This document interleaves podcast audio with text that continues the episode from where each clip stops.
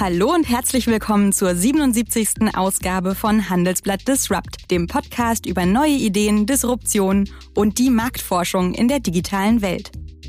Mein Name ist Larissa Holzki und ich begrüße Sie heute in Vertretung von Sebastian Mattes sehr herzlich aus unserem Podcaststudio hier in Düsseldorf.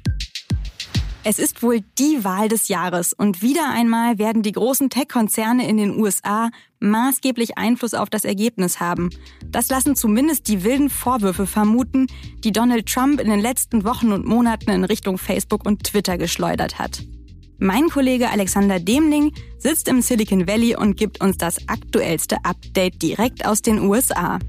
Wovor sich alle fürchten, ist, äh, dass äh, quasi lange bevor ein Sieger feststeht, und das kann bei dieser Wahl wegen, äh, wegen der Pandemie, wegen der äh, äh, wegen den vielen Briefwahlstimmen, kann das sehr lange dauern, bis ein Sieger feststeht. Und wenn jetzt ein Kandidat äh, plötzlich sagen würde, ich habe gewonnen, äh, es ist vorbei und seine, seine Anhänger äh, das glauben.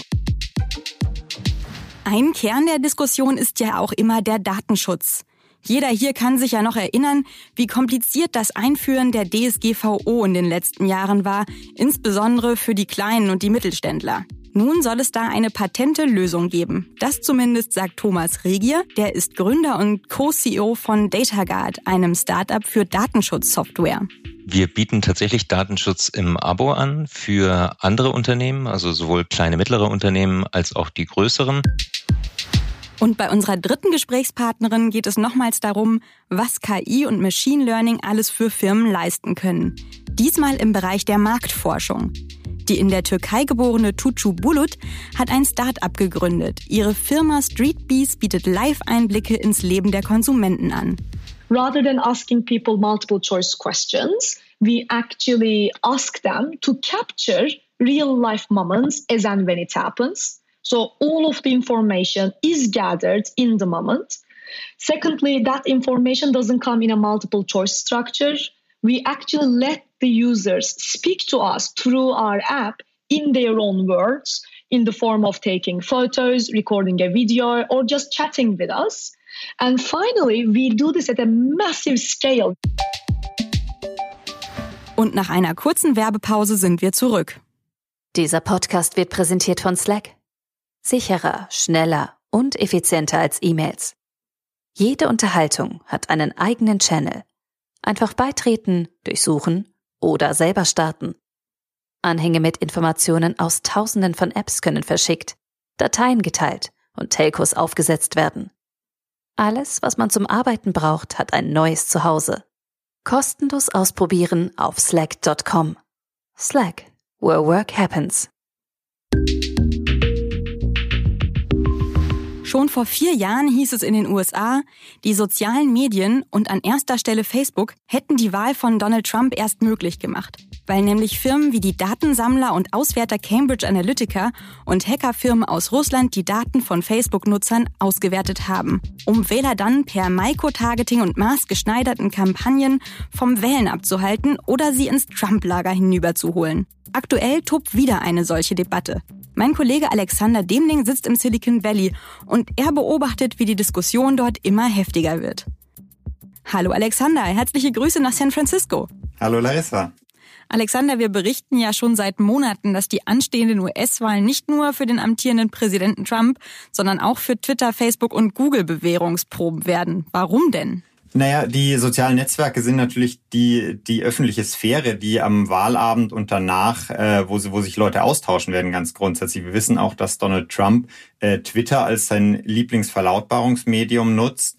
Und deswegen wird natürlich der Streit dort, wer am Ende die Wahl gewonnen hat, wird äh, vor allem dort ausgetragen werden. Mhm. Und Donald Trump wirft den Chefs der Tech-Unternehmen ja gern auch mal vor, dass sie die Demokraten, also seinen Gegenkandidaten, unterstützen. Tatsächlich haben allen voran Twitter und schließlich auch Facebook seine Beiträge in diesem Jahr manchmal ja auch zensiert. Äh, ist da also was dran an dem Vorwurf? Nee, da ist überhaupt nichts dran. Es ging ja bei den, bei diesen Zensuren in Anführungszeichen darum, dass Donald Trump zum Beispiel behauptet hat, dass die Wahl in den USA nicht integer sei, dass äh, mit Briefwahlen ganz viel betrogen wird.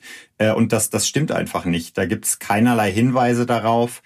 Ähm, und äh, deswegen haben Twitter und Facebook da sogar sehr zögerlich äh, Regeln eingeführt, um äh, um sicherzustellen, dass das Vertrauen der Amerikaner in ihre Wahl nicht verloren geht. Donald Trump und andere Republikaner haben sich haben das mehrfach gebrochen und dafür wurden dann äh, teilweise ihre Beiträge mit einem Label versehen, das darauf hinweist, dass das nicht stimmt. Es wurden teilweise wurde nur die Verbreitung über den Empfehlungsalgorithmus wurde eingeschränkt.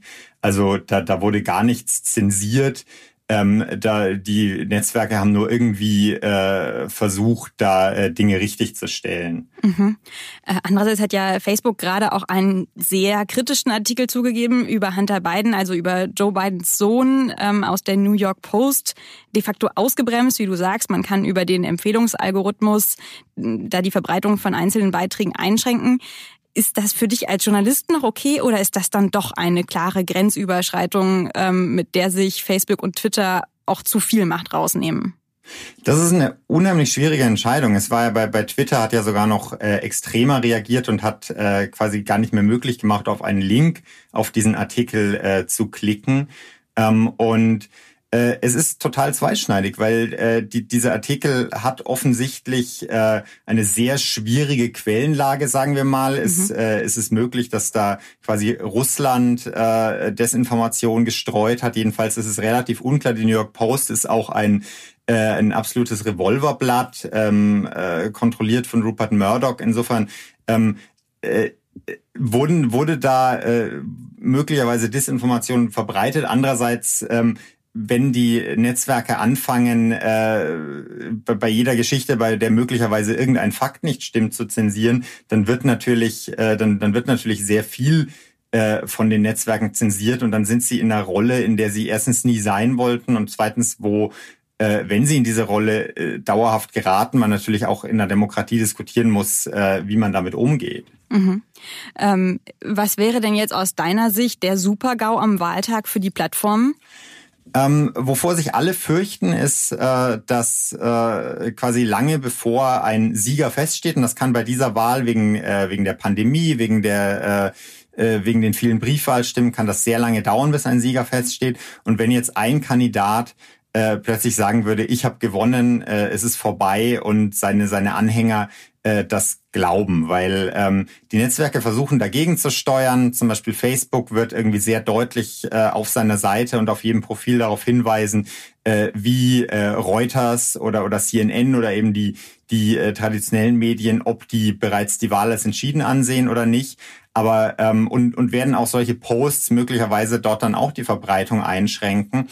Ähm, aber es, es kann natürlich trotzdem sein, dass dann viele Millionen Menschen in den USA denken, Donald Trump, äh, der, also de, dem man das eher zutraut, dass der das machen wird, ähm, dass er gewonnen hat, obwohl er gar nicht gewonnen hat und äh, dementsprechend handeln. Und äh, man, man fürchtet da äh, dass das Schlimmste irgendwie, dass, dass, dass die Leute dann gewalttätig werden. Ähm, und äh, letztlich dadurch, dass, die, dass, dass sich das auf den Netzwerken eben so schnell verbreiten kann, dass dort jeder posten kann, ähm, äh, sieht man da eine, eine, eine große Gefahr.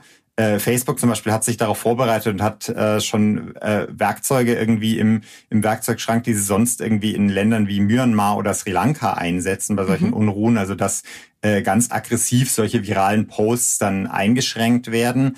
Ähm, natürlich hoffen wir alle, dass, es, dass das überhaupt nicht notwendig wird. Das heißt, Facebook wird dann am, am Wahlabend sozusagen die Rolle übernehmen, die bei uns ARD und ZDF haben, äh, dass sie immer sagen, es sind nur vorläufige Ergebnisse und wir warten ab und äh, wir wissen erst morgen mehr.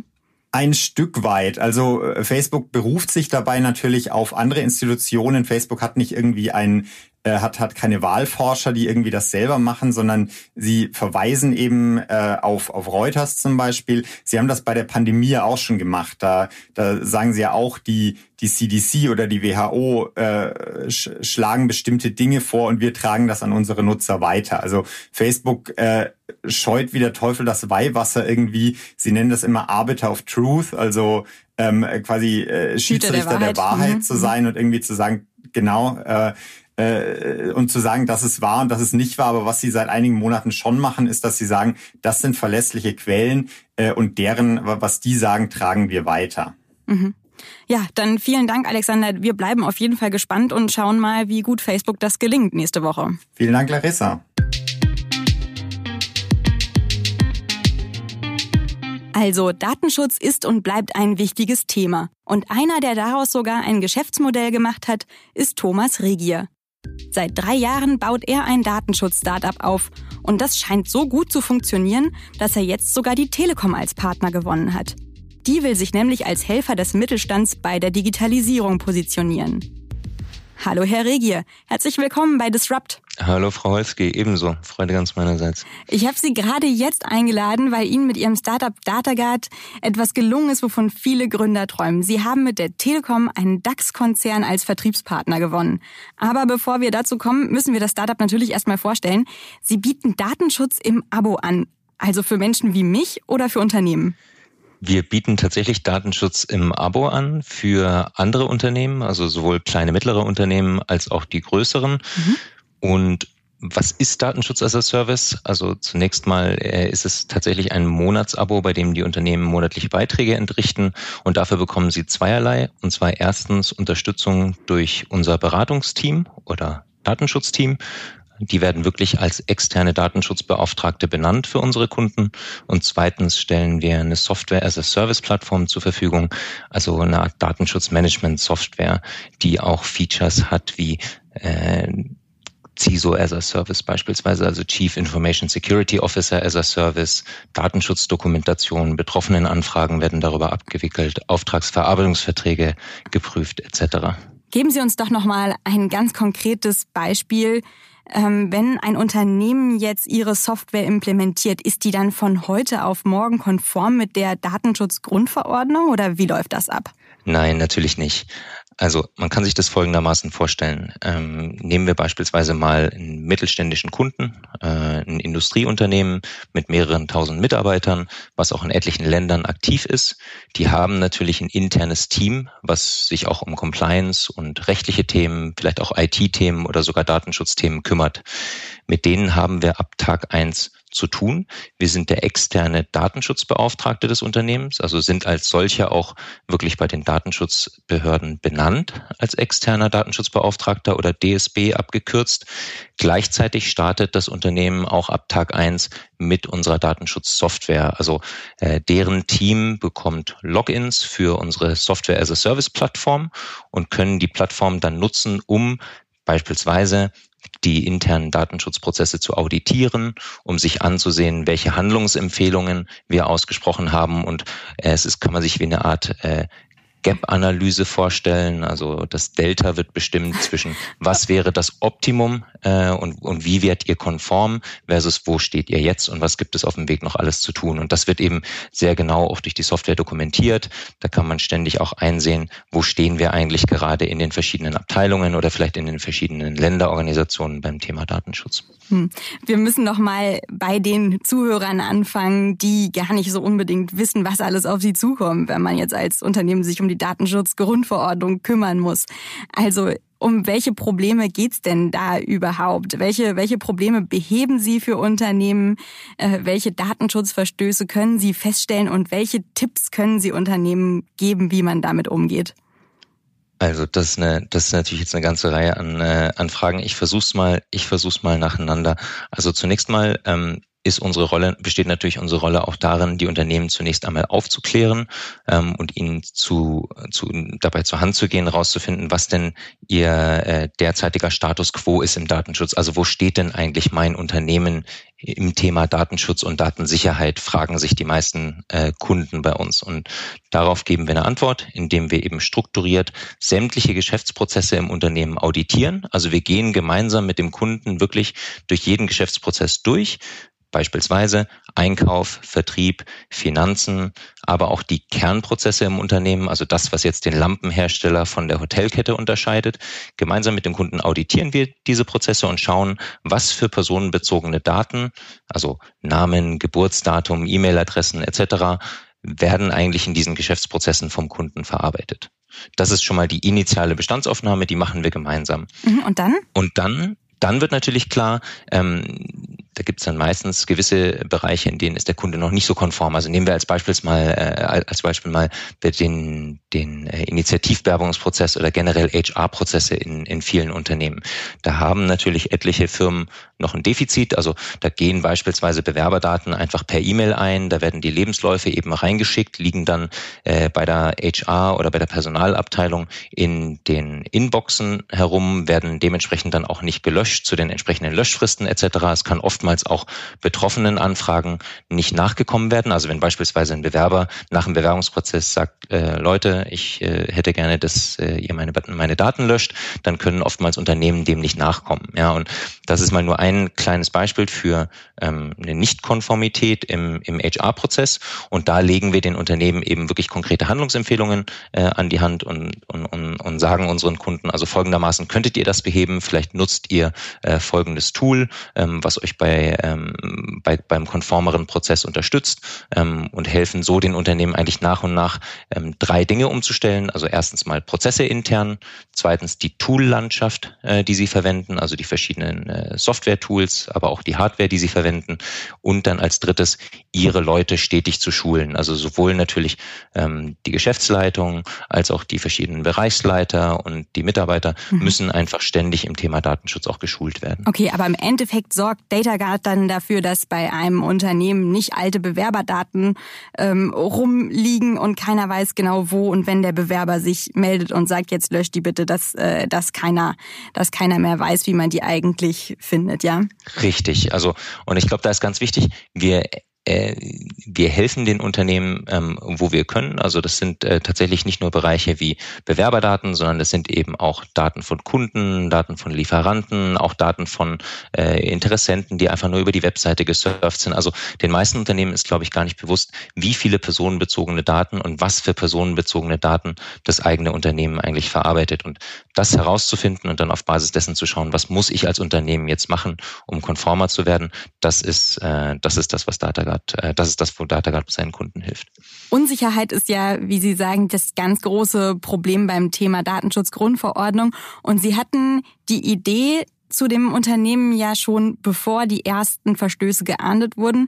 Damals hatten wirklich vom Dachdecker bis zum Versicherer plötzlich alle Angst vor den Strafen. Hilft das denn jetzt weiterhin bei der Kundensuche oder haben die Unternehmen mit Corona plötzlich ganz andere Probleme? Interessanterweise ist es so, dass tatsächlich etliche Unternehmen äh, im Zuge der Corona-Krise natürlich nochmal sich überlegt haben, was ist eigentlich unsere interne IT-Architektur, was sind die Tools, die wir nutzen, welche Arten von personenbezogenen Daten oder generell von Daten verarbeiten wir. Und wir haben gesehen, dass das schon nochmal zu einem Anstieg der Nachfrage geführt hat. Andererseits muss man natürlich sagen, dass es auch etliche Branchen gibt, ähm, denen geht's momentan einfach nicht, nicht gut. Und bei denen ist natürlich momentan der Datenschutz auch nicht das, aller, das allererste Thema.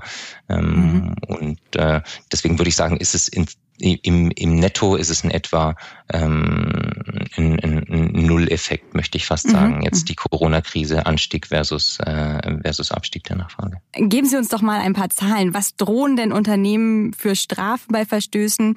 Ähm, wie viel müssen sie auf der anderen Seite für ihre Dienste zahlen und was ergibt sich da für ein Spareffekt? Also ich glaube, tendenziell ist dieses Strafenregime, was, wie Sie vorhin so treffend sagten, also sozusagen vom Handwerksbetrieb bis zum mittelständischen Unternehmen, ähm, haben sich die Unternehmen natürlich im Zuge der äh, DSGVO-Geltung große Sorgen gemacht und es gab auch teilweise sehr unbegründete Ängste. Es wurde teilweise auch Panik Mache betrieben von einigen Leuten, die natürlich profitiert haben von dem Thema. Wir haben uns versucht, da immer sehr stark zurückzuhalten und den Kunden eigentlich sehr realistisch auch zu sagen, ähm, liebe Kunden oder liebe Unternehmen, ähm, hier wird es nicht ab Tag eins die Millionenstrafen regnen. Die Behörden sind sehr, sehr konstruktiv und haben wirklich ein Interesse daran, dass das Thema in Deutschland einfach nachhaltig umgesetzt wird, aber haben jetzt nicht ein Interesse daran, ähm, die mittelständische Wirtschaft und die Vereine und die ganzen kleinen Unternehmen ähm, mit drakonischen Strafen hier zu belegen. Jetzt hat man natürlich schon gesehen, dass äh, so ein Verstoß, der neulich auch durch die Medien, unter anderem ja auch durchs Handelsblatt ging, wie von H&M, wo äh, natürlich äh, wo, wo H&M eine äh, Millionenstrafe bekommen hat dafür, dass die ähm, Mitarbeiter im Endeffekt ausgespäht wurden, dass mit den Mitarbeiterdaten auch nicht ordentlich umgegangen wurde, dass eine Überwachung stattgefunden hat. Ähm, das wird natürlich von den Behörden schon geahndet und das finden wir auch sinnvoll. Gleichzeitig war H&M bei der Aufklärung ja enorm äh, kooperativ und das hat natürlich auch nochmal zu einer Milderung des Strafmaßes beigetragen und das sieht man auch generell in, in, in diesem Strafenregime. Also ich glaube, die Behörden haben wirklich ein Interesse daran, konstruktiv mit den Unternehmen äh, zu arbeiten und nicht einfach nur zu ahnden, um, um Angst und Schrecken zu verbreiten. Mhm. Aber was muss ich denn jetzt, schon, was muss ja. ich denn jetzt zahlen, wenn ich ein Mittelständler bin und auf Ihre Dienste zurückgreifen will? um auf unsere Dienste zurückzugreifen. Mhm, damit Sie mir helfen, datenschutzkonform zu sein. Genau, wird zunächst mal äh, eine, am Anfang eine äh, ein, ein Beitrag für den Audit, also für den Datenschutz-Audit fällig. Ähm, der ist in unseren kleinen Paketen, in den, in den äh, KMU-Paketen, also für kleine und mittlere Unternehmen, ist es zwischen 1000 und 3000 Euro. Und dann der Monatsbeitrag, der liegt zwischen 150 und 500 Euro im Monat. In der Regel ähm, unterschreiben unsere kleineren Kunden 24 Monatsverträge bei uns. Ähm, und das heißt, dass man eigentlich für einen überschaubaren Beitrag pro Monat dieses Thema ähm, abgedeckt hat und sowohl pragmatische Beratung von unserem Beratungsteam bekommt, als auch eben Zugriff auf die Software as a Service Lösung, also auf die Datenschutzmanagement Software. Die mittelständischen Kunden, die ähm, zahlen höhere Beiträge. Da muss man natürlich schon sagen, da geht es teilweise auch in den ähm, vier- oder fünfstelligen Bereich. Also das sind dann im Monat schon auch zwischen 5 oder 15.000 Euro, weil natürlich die Unternehmen sich dadurch auch signifikant Ressourcen intern sparen, also äh, sei es jetzt auf rechtlicher oder auch auf technischer Seite, die lagern wirklich diese Funktion Datenschutz äh, ganzheitlich an uns aus. Mhm. Ja. Wie viele Kunden haben Sie also denn? höhere Kosten. Wie, wie, wie viele Kunden haben Sie denn jetzt damit? Wir haben jetzt 1500 Geschäftskunden damit äh, deutschlandweit und sind jetzt mittlerweile auch in England präsent. Sie haben jetzt 1500 Kunden, haben Sie gesagt. Den Vertrieb dürfte jetzt vor allem Ihre Partnerschaft mit der Telekom weiter ankurbeln. Die Vertriebler der Telekom bieten ihre Lösung mit an, wenn sie ihre eigenen Kunden besuchen. Aber was hat denn die Telekom davon? Genau richtig. Also zunächst mal ist für die Telekom natürlich das Thema Datenschutz ein enorm wichtigeres. Die Telekom hat ja dieses Motto Digitalisierung einfach machen oder einfach machen. Und äh, mit uns äh, gehen sie sozusagen mit dem Thema Datenschutz einfach machen äh, in den Markt. Äh, die Telekom hat über die Open Telekom Cloud auch eine Lösung, die sehr datenschutzkonform ist, mit der sie auch gegen amerikanische ähm, Wettbewerber antritt. Und generell ist einfach für ähm, die Telekom äh, das Thema der Digitalisierung sehr stark mit dem Thema Datenschutz verwoben.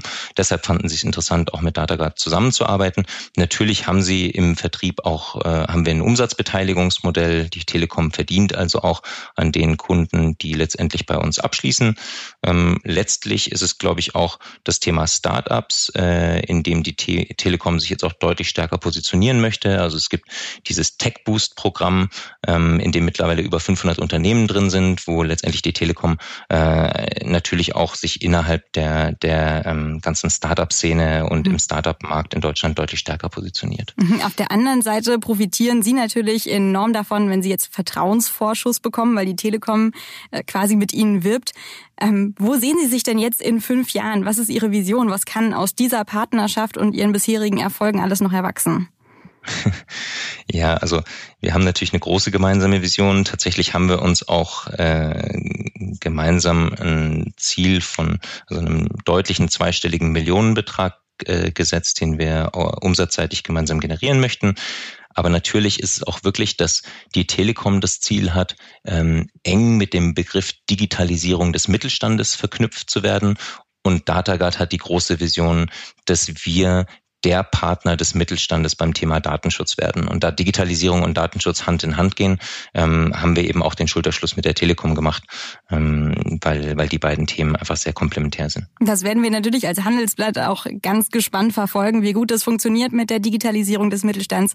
Herr Regier, vielen Dank, dass Sie heute bei uns im Podcast waren. Sehr gerne. Vielen Dank ebenso. Und zum Schluss wollen wir dann noch mit Tuce Bulut reden. Sie ist die Gründerin von Streetbees, einem Marktforschungs-Startup in London. Sie kriegt Menschen dazu, persönlichste Dinge zu erzählen. Vom Lieblingsdrink bis hin zu Präferenzen im Bett. Und zwar alles im Namen der Marktforschung. Inzwischen schütten rund 3,5 Millionen Menschen weltweit ihrer App freiwillig das Herz aus. Hi Tuce, welcome to the show. Hi Larissa, it's my pleasure. Thanks for inviting me. You claim that companies are wasting money on traditional market research. Is it simply because they are not online or is it something with their surveys? Lisa, that's a great question. And maybe wasting is a strong word, but they definitely can get more for their money, whatever they are investing in uh, market research. And that's not about being online or offline. It's simply because the, uh, humans cannot really remember why they do what they do. So if you actually ask them survey questions, they give us what they think happened not necessarily what actually happened. And our research, uh, you know, again and again shows that there's a big difference between what we think has happened and what actually happened. And the reason for that is our decision making is significantly influenced by our immediate context in the moment and also our emotions. Neither of these things are memorable. Okay, and what exactly do you do now? What's your business idea and your business model? Can you give us three key points? Happy to. So, this is exactly the problem we are set to solve. Rather than asking people multiple choice questions, we actually ask them to capture real life moments as and when it happens. So, all of the information is gathered in the moment Secondly, that information doesn't come in a multiple choice structure. We actually let the users speak to us through our app in their own words in the form of taking photos, recording a video, or just chatting with us. And finally, we do this at a massive scale. We are not talking about hundreds or thousands of observations. We are talking about millions and millions of observations being done every month like this. And we use proprietary machine learning algorithms to be able to analyze that data. Mm-hmm. You have an academic background in research on human behavior, but the catalyst to found Street Bees happened when you worked as a consultant. What happened that made you change course? Well, that is a great question. I never thought of myself as an entrepreneur, never planned this really. And as, as you said, you know, my background's in academic research, understanding human behavior and why do what we do. And when I started working as a consultant, it was quite surprising to me that we were making millions and billions worth of decisions based on some assumptions and multiple choice surveys that we were preparing where the consumer cannot really tell us what they need or what they want. Um, and actually, as a first stop, I went to the existing market research companies and asked them to do this for us as a consultant and for my customers, like you know uh, CPG companies.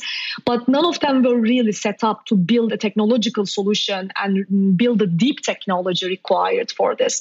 As a result, I decided to jump in and build this platform that not only makes human data accessible everywhere, but also turns it into business intelligence for the world's largest consumer companies. Founding a successful company is a lot about having the right idea at the right time. Were the social networks the most important requirement to start Street Bees in 2015, or was it even more about deep tech? Lisa, that's a great question because you can have the best ideas in the world. If it's not the right time for them, it will actually never take off. Um, there were two important factors for Street Bees to happen when we started in 2015. The first one was indeed deep tech.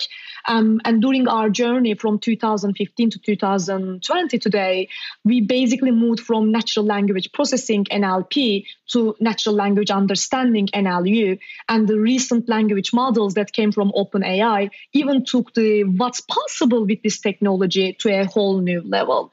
So without building deep neural networks to understand and analyze millions and millions of statements coming from consumers, and without knowledge graph construction that turns that data into business intelligence, StreetBees wouldn't be possible. But there's a second reason here as well. It's how ready your customers are to actually embrace the solution we actually entered the market at a time where consumer companies were already sick and tired of market research not working. So when we went to them with a very revolutionary approach that actually gets them some much better results for the investments they are making, it was also very welcomed by the industry. By mm-hmm. now, we already work eight out of the largest 10 consumer companies around the world. And obviously, for these really large scale companies to embrace a very new technology is very encouraging. So, to make that very clear, the knowledge graph you talked about, about is the part of the machine that makes sense of all the data you gather, right? Precisely. So, the first layer is deep neural networks when people tell you what's going on in the moment, let's say you are sitting in a bar and you are in the app and you are sharing your experience with us, all in open text or video voice format, that creates hundreds of millions of words that all comes into a single database. And first of all, that's interpreted using language models and neural networks trained to make sense of that data. But that's not enough. You then need a knowledge graph to be able to see the connections in the data, the patterns, what causes what, what happens when this happens. And that's a multi layer relationship that would require a knowledge graph. When I understand you right, you have something like a Google like search engine for your customers. Um, that's correct, Larissa. Just to you know maybe revisit what we said, um, and you know the, the whole goal for StreetBees is to make AI accessible for anyone and not needing a PhD degree in physics or mathematics to be able to make sense of it. So all we are doing here is deep neural networks are basically understanding what we are saying in a sentence without using humans. For example, if I say that I used to live with my brother in Manchester, he now moved away, we used to cook dinners together. Neural networks can tag that as loneliness without me saying I'm lonely or even using a synonym. That's what the neural networks do. But then that's not enough for a business question to be answered. As a next step, if, for example, a tea company wants to know which exact human emotion they should be targeting in their communications, our knowledge graph will see the pattern that when people are feeling more lonely, they are a lot more likely to drink tea rather than coffee. And it can see this pattern, detect that pattern, and make it available as a growth opportunity for a tea company. That's what the knowledge graph does. Mm -hmm. uh, you said you conduct surveys in real time, but what exactly do you do?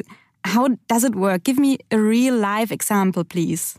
Absolutely. So imagine that it's a Friday afternoon and you're about to head to pub. Well, in, if you live in part of the world where you can still head to pub, and you meet some friends there, and you sit down and you're about to order a drink. You go to the street StreetBees app at the same time you tap on a story which is um, entertainment moments and then you basically start sharing the moment with us in real time as and when it happens. You can take a photo of the menu you are choosing from. You can actually tell us about the um, you know what you chose why was that what's the occasion who are you with and we also automatically capture time of the day day of the week and a lot of other contextual information as well. That becomes one story and that story goes into the database together with thousands of um, information points that story carries. And then we start analyzing it using the neural networks and the knowledge graph that we talked about. What is really important here is that all of our online movements in life are already recorded. From facebook to instagram to google know what we do online but actually, 80% of our lives happen when we are offline, right? And there is no data on that. So, what StreetBees is creating is that in the same way, Google indexed and classified every single web page and made them searchable for us.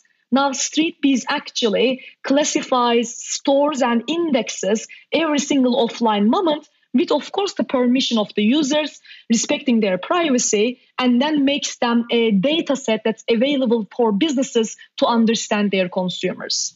Interesting. What makes you so different from other market researchers, though?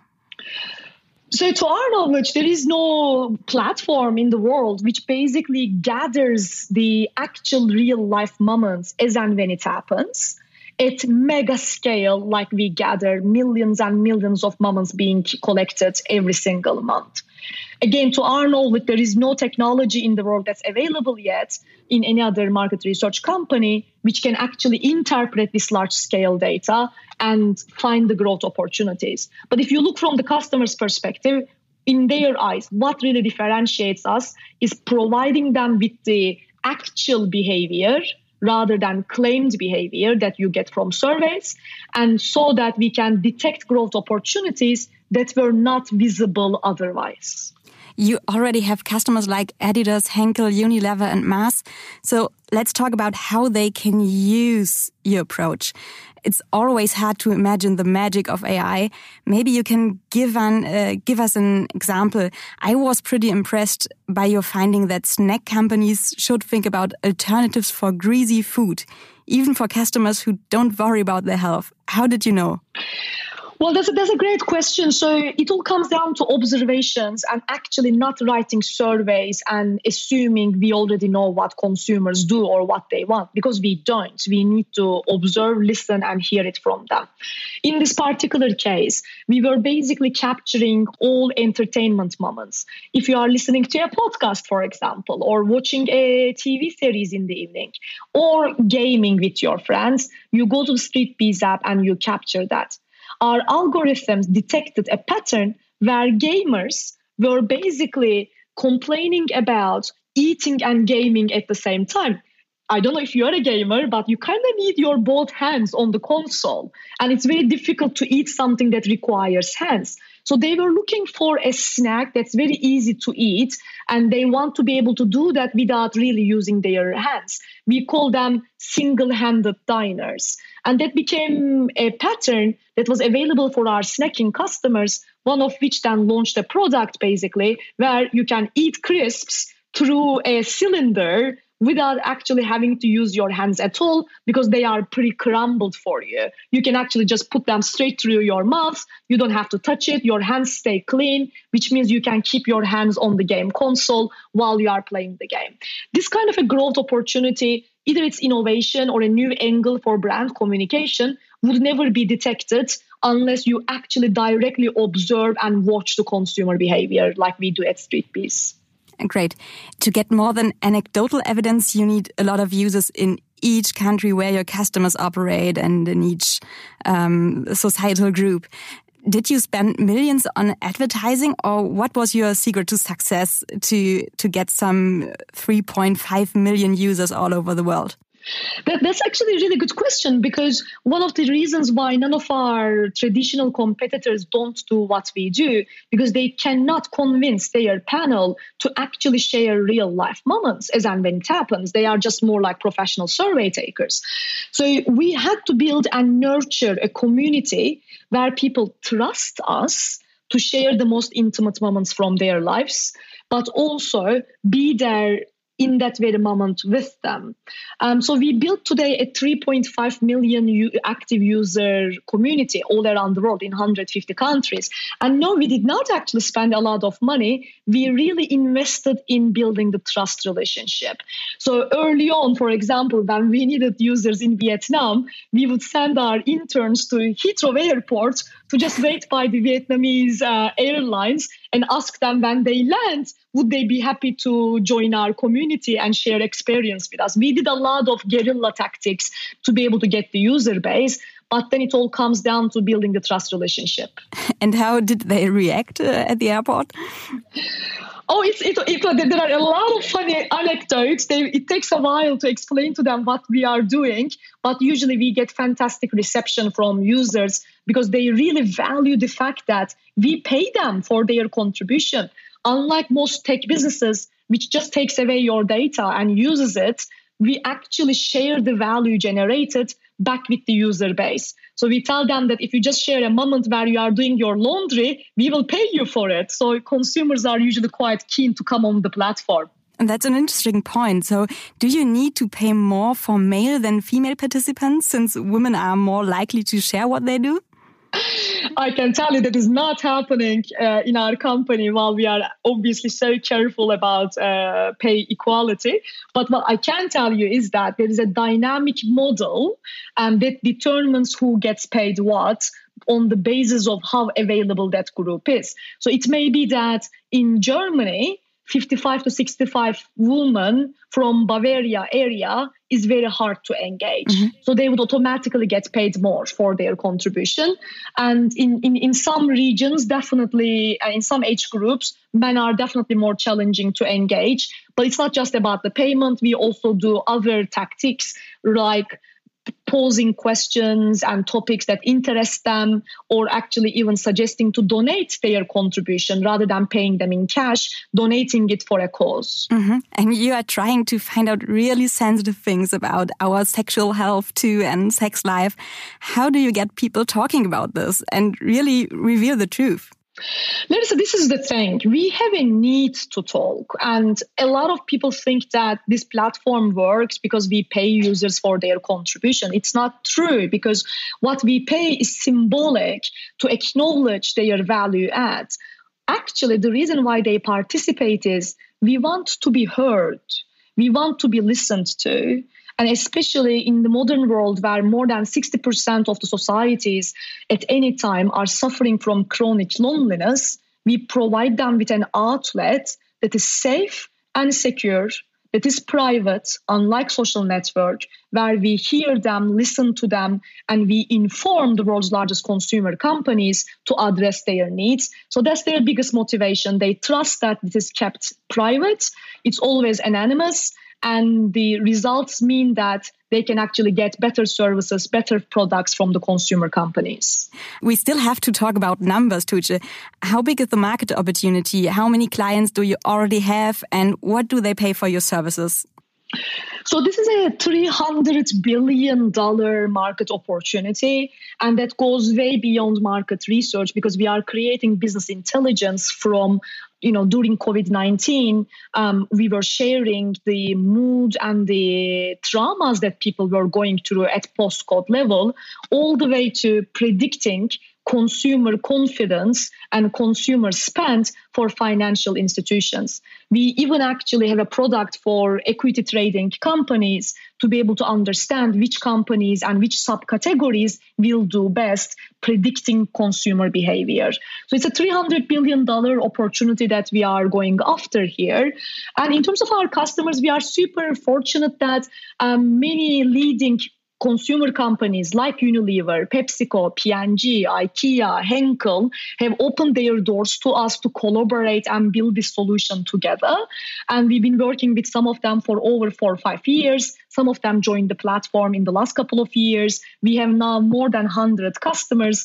And I'm also very proud to say that we haven't churned a single customer to date. Once they start working with us, they stay with our platform.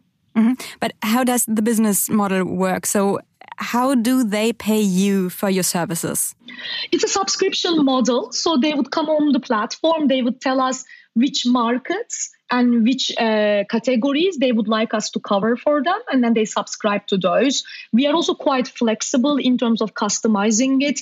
Is your service just as expensive as regular market research?